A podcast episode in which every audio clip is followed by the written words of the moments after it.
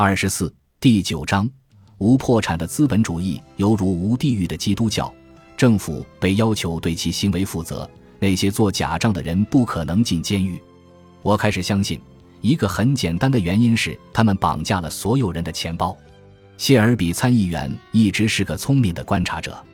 不过，虽然我知道可以发现欺诈的样本，但我不买股票是有事实依据的，即崩盘在很大程度上源自犯罪行为。这种更为广泛的犯罪行为，到最后更为愤怒的是其水准太次。当时我曾很多次与人争论，试图说服人家相信这是欺诈。我说房利美会崩盘，并向他们解释为何它会崩盘。我看上去非常明智、雄心勃勃。好心人告诉我，你是个疯子。每个人谈的都是如何赚快钱，如何能轻松赚钱。而那些警告这些想法行不通的人，却被认为想法非常荒谬搞笑。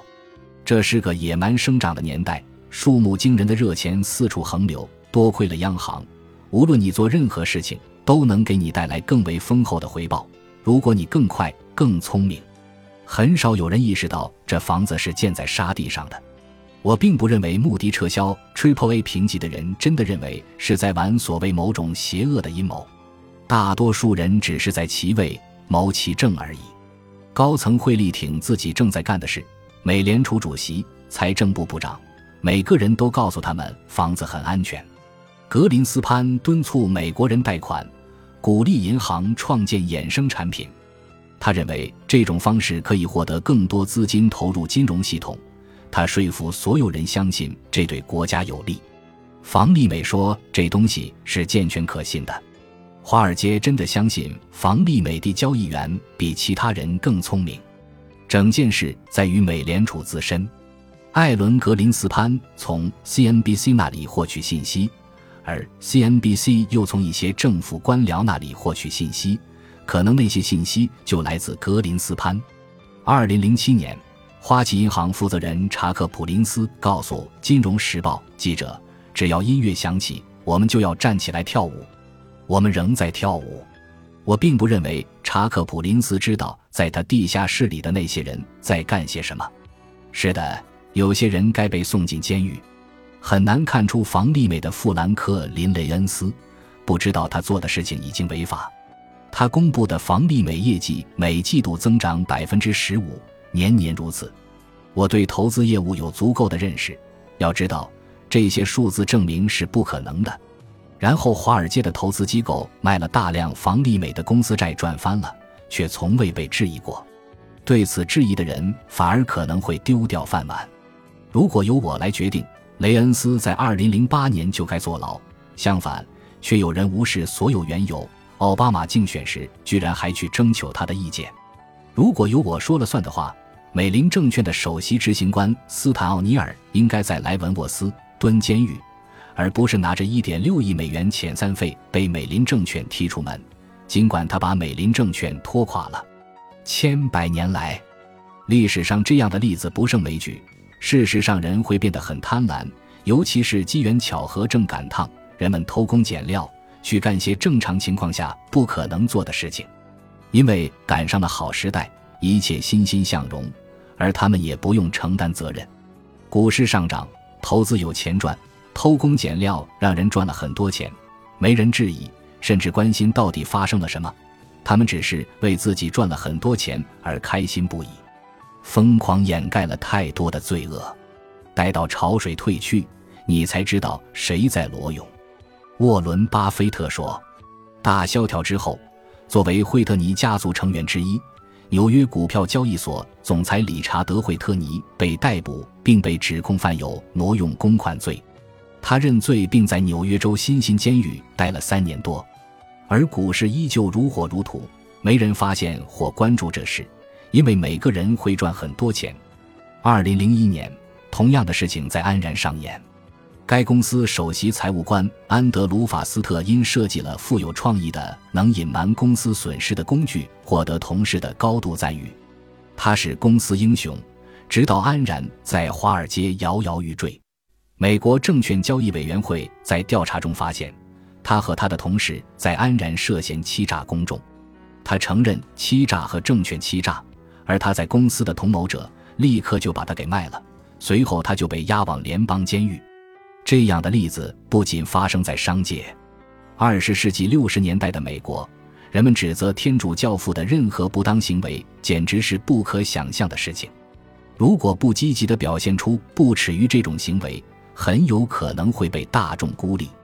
但最终，教会的势力日渐衰落，人们开始认可对神职人员提出质疑的想法，更期待获得真实答案。由于世俗世界对神职势力的介入，伴随世道日益艰难，教区不断萎缩。只有在那时，人们才逐渐认识到，教会阶层原来是刑事性犯罪者活跃的避难所。也只有那样，他们才会毫不畏惧地说：“是的，这些家伙真是人渣。”这样的过失不仅仅在商界发生，也并非什么新鲜玩意，它将永远伴随我们左右。我们对此也无能为力，当然也没啥好值得奖励的。经济放缓不可避免，自美国成立以来就定期发生。其中一个周期性经济衰退是在2002年，始于2007至2008年的这一次则更糟，只因巨额债务堆积成山。下一次美国会发生什么？我们实在没法再将巨额债务翻两番，也没法再次大量印钞。我们能侥幸逃脱一次吗？对此，我深表怀疑。当然，经济放缓不会是两次，有时在十年中的某个时期，整个系统都崩溃了。一九零七年经济崩溃时，美国能获救，是因为它当时正是一颗冉冉升起的新星，正从债务国朝债权国迈进，这是一个向上拉升的曲线。现在，美国则正处于债务国的递减曲线上。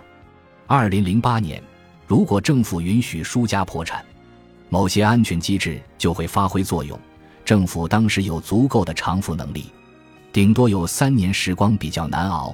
到现在我们也肯定恢复如初了，但机会还是错失了。下一次若再次发生这样的状况，就不会有那么多钱救市了，公众也不会再那么信任政府了。亚当·斯密曾说过：“让一个国家破产要费尽周折，但之后我们还能依然前行。”二零零八年前，美联储账面上有八千亿美元债务，主要是政府债券。从那以后，这一数字翻了两番，大多数是在资产负债表上出现，其中包括垃圾债。总有人要为此埋单，有谁能比美国纳税人更适合呢？伯南克说，他会继续购买不良资产，他这么做只不过是为了确保央行的消亡。如果事情很快就变得更糟。我们可能会在美联储崩溃前就废了它。历史上，美国曾有三个央行，前两个都消失了，这一个无疑也将以失败告终。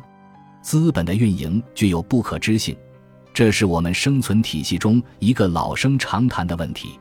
所有的资本关心的是安全，并获得最好的回报。一些人借机将此作为万恶的资本主义的证据，进而上升到对此大加批驳。好吧，也许是这么回事，但世界以这种方式运转了上千年，也没人比骑行在牛市边缘赚钱的资本家更了解或者更赞赏这一切了。所有这一切都允许其倒闭。与雷曼兄弟命运相同的企业越多，整个系统的境况才会越好。正如前宇航员、东方航空公司首席执行官弗兰克·博尔曼所说。没有破产的资本主义，犹如没有地狱的基督教。本集播放完毕，感谢您的收听，喜欢请订阅加关注，主页有更多精彩内容。